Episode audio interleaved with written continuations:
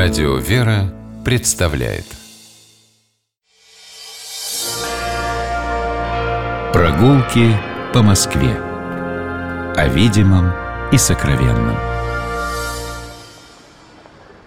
Здравствуйте, дорогие слушатели, меня зовут Алексей Пичугин, и мы отправляемся гулять по Москве вместе с Владимиром Фотичем Козловым, председателем Союза краеведов России и Московского краеведческого общества. Здравствуйте. Здравствуйте. Идем в Рождественский монастырь. Он находится неподалеку от Бульварного кольца.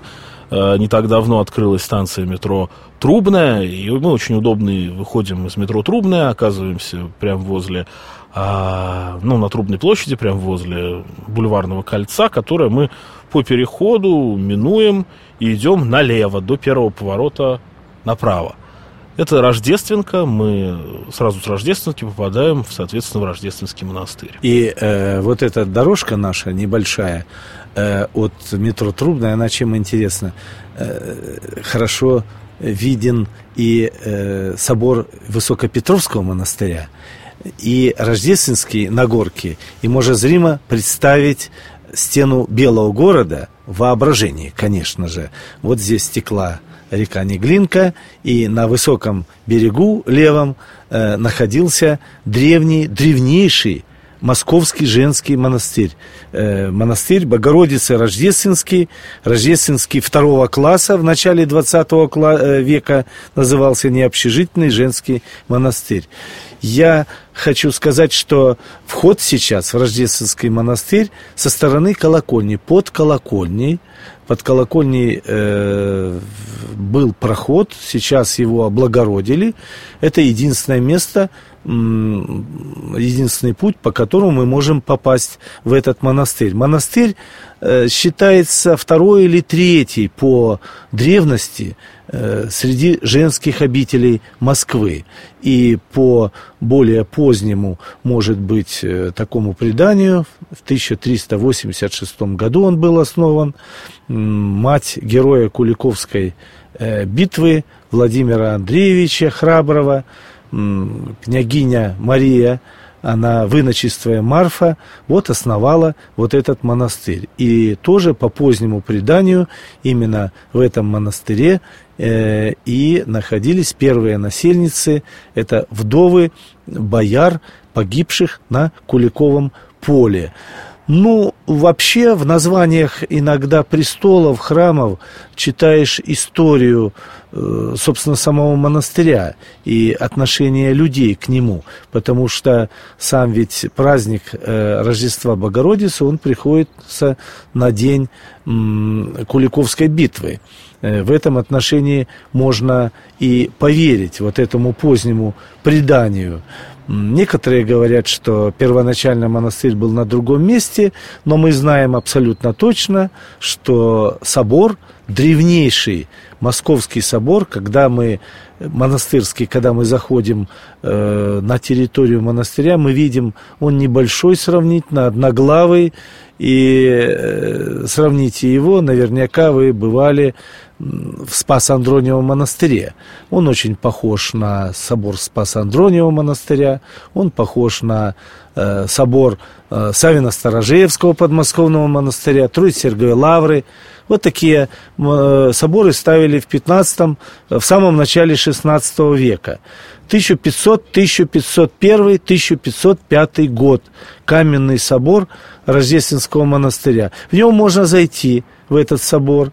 Э, вы увидите небольшой такой э, объем храма внутри, большие э, пределы, Э, предел, один из пределов э, Дмитрия Ростовского, потому что его устроил в свое время в XIX веке э, был богатый купец московский Дмитрий Лепешкин. Опять же, в память своего небесного покровителя Дмитрия Ростовского можно прочитать и, собственно, и некоторые другие престолы.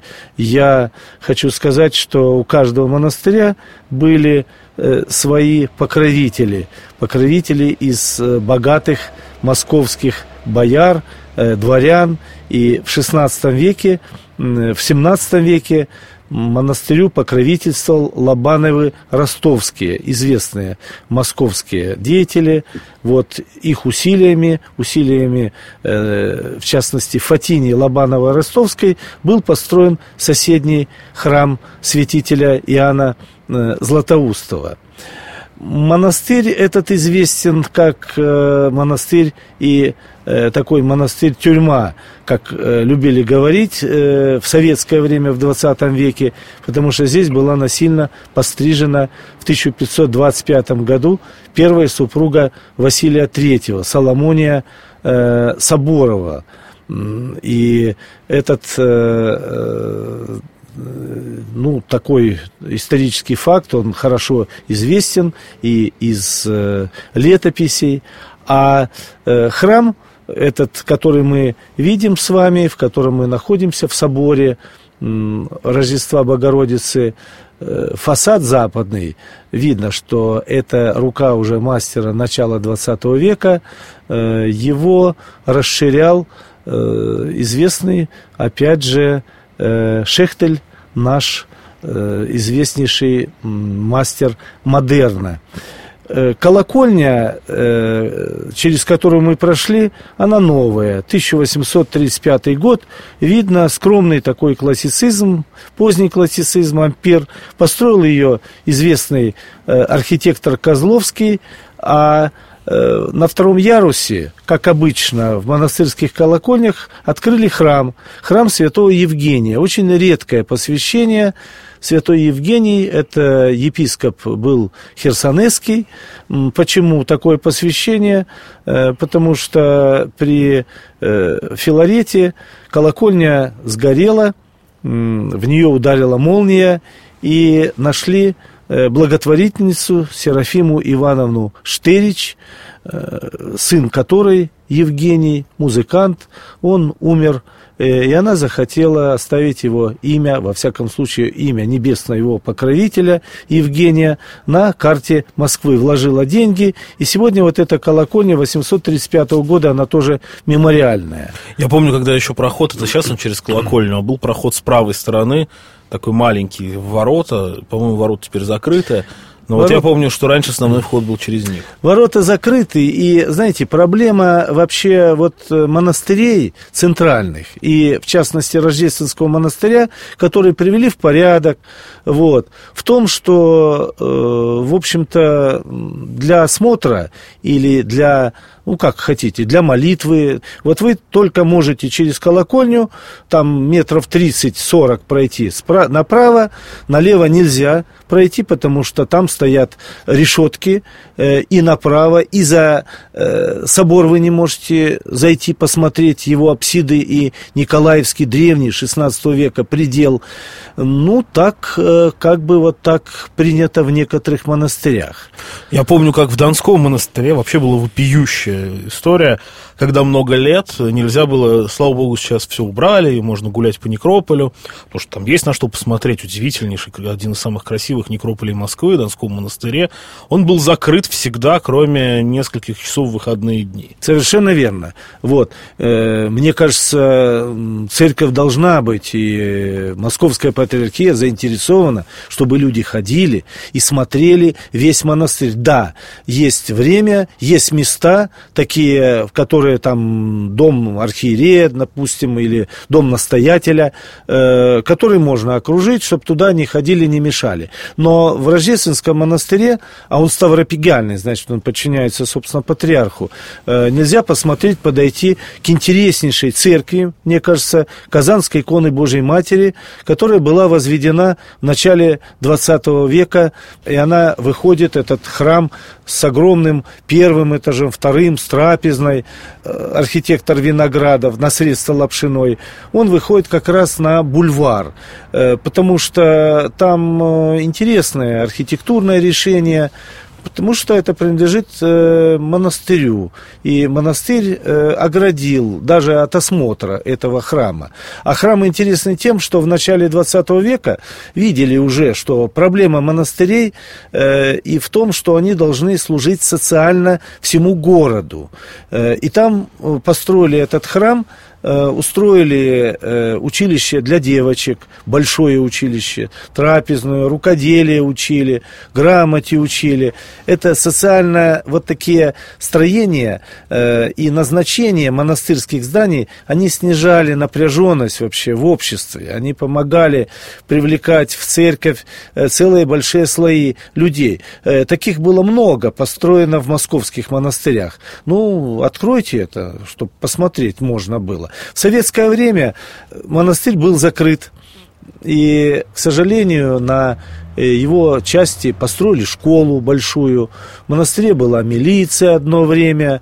Э, уже в наше время, в советское позднее время, э, монастырь передали мархи для организации музея. Но это были уже вторая половина 70-х годов, 80-е годы. Мархи, архитектурный институт пытался что-то там организовать, музей, но уже было время другое на дворе. Э, и в конце концов, в начале 90-х годов его передали женской монашеской общине. Одно из первых. Это 90, по-моему, второй год.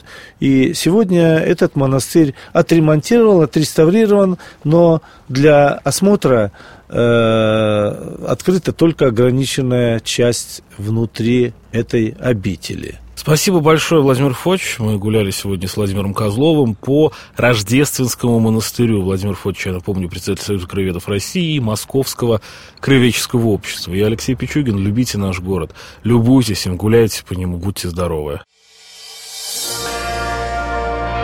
Прогулки по Москве.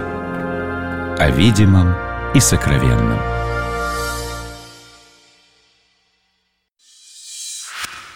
Программа «Прогулки по Москве» произведена при поддержке Комитета общественных связей правительства Москвы.